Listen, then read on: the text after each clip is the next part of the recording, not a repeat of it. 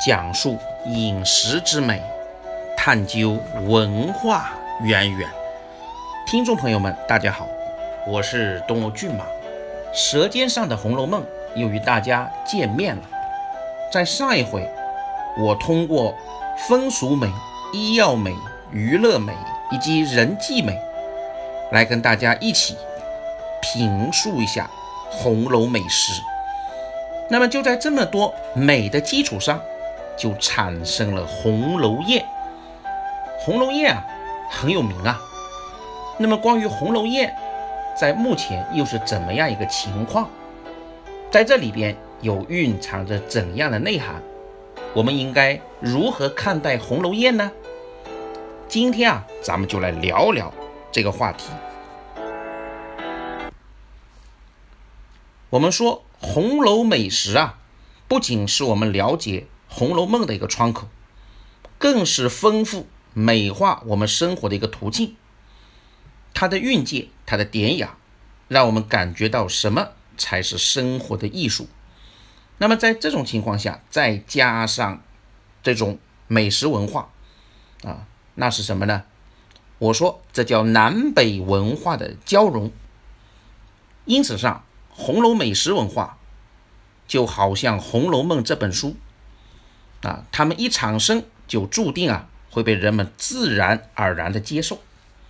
那么在红楼美食啊集中体现的，那当然就是听众朋友们所熟知的红楼宴。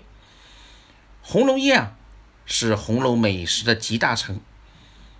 在《红楼梦》里面，听众朋友们都知道，那虽然啊有着各式各样的宴饮活动，但是他们啊。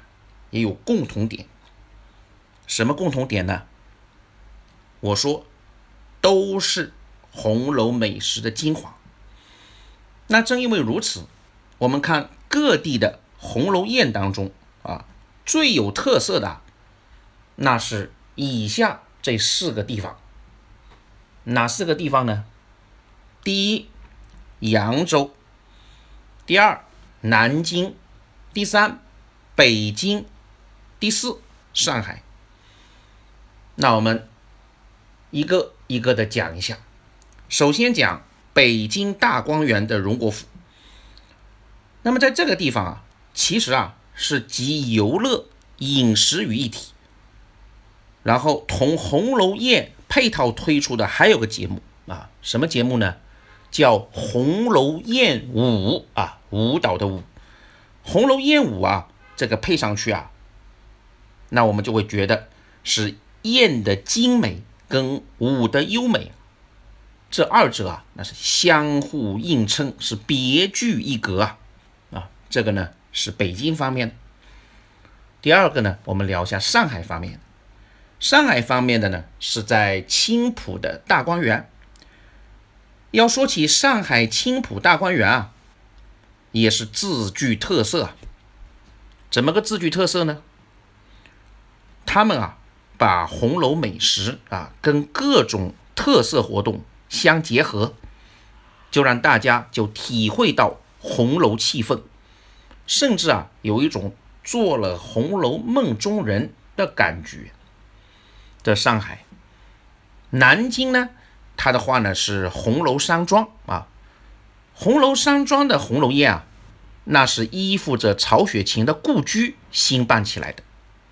因此上，这个地方在古色古香的同时，又将传统与现代啊来一个巧妙的融合。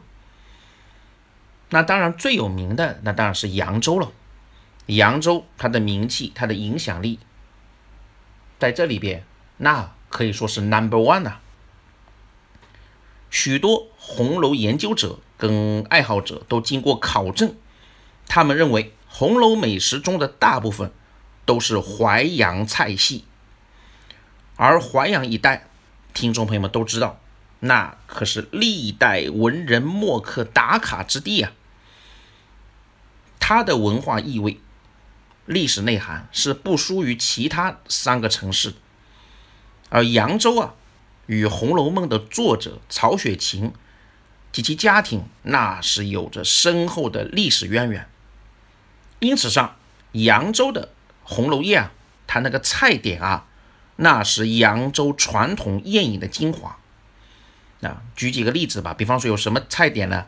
比方说有一道叫大光一品啊，这是欣赏菜；还有叫贾府冷碟，还有叫宁荣大菜，还有叫怡红细点，还有叫广陵茶酒啊。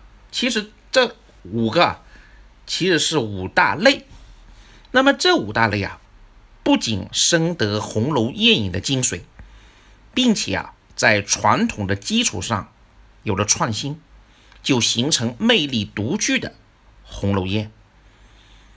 那么在内地风行的红楼宴啊，就引起了空前大的反响。也就是说，按照小说中的有关饮食的描写，做出相应的菜啊。当然，这里边的描写好多啊，都为听众朋友们所熟知。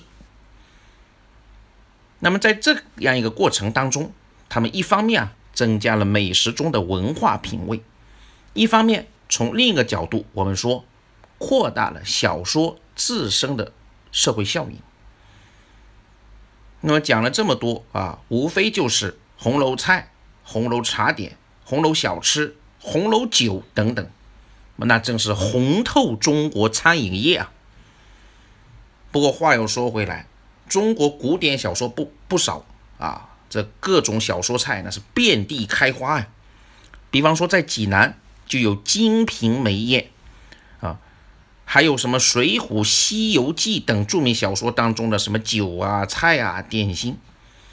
那当然这些可以说吸引了不少啊《水浒》啊、西游啊这些方面的爱好者。不过话又说回来，要论文化内涵，那。还是红楼宴，那么我们应该怎样看待红楼宴呢？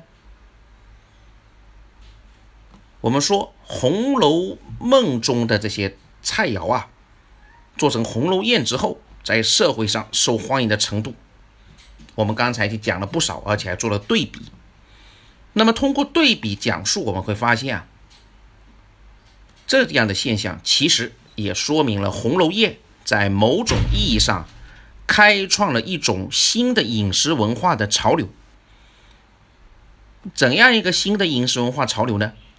我说，这叫集传统与现代、高雅与通俗、文化与饮食、欣赏娱乐等于一体的一种高质量的饮食时尚。红楼美食啊。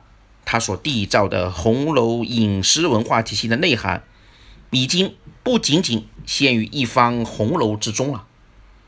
红楼宴那是红楼美食文化在现实生活的结晶。那么聊到这里，我们再给《红楼梦》、给红楼美食点赞的同时，也让我们给红楼宴点一个赞吧。好，听众朋友们。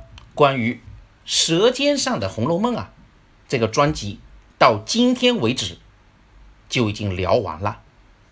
感谢大家的收听，敬请关注东欧骏马的其他专辑。谢谢大家。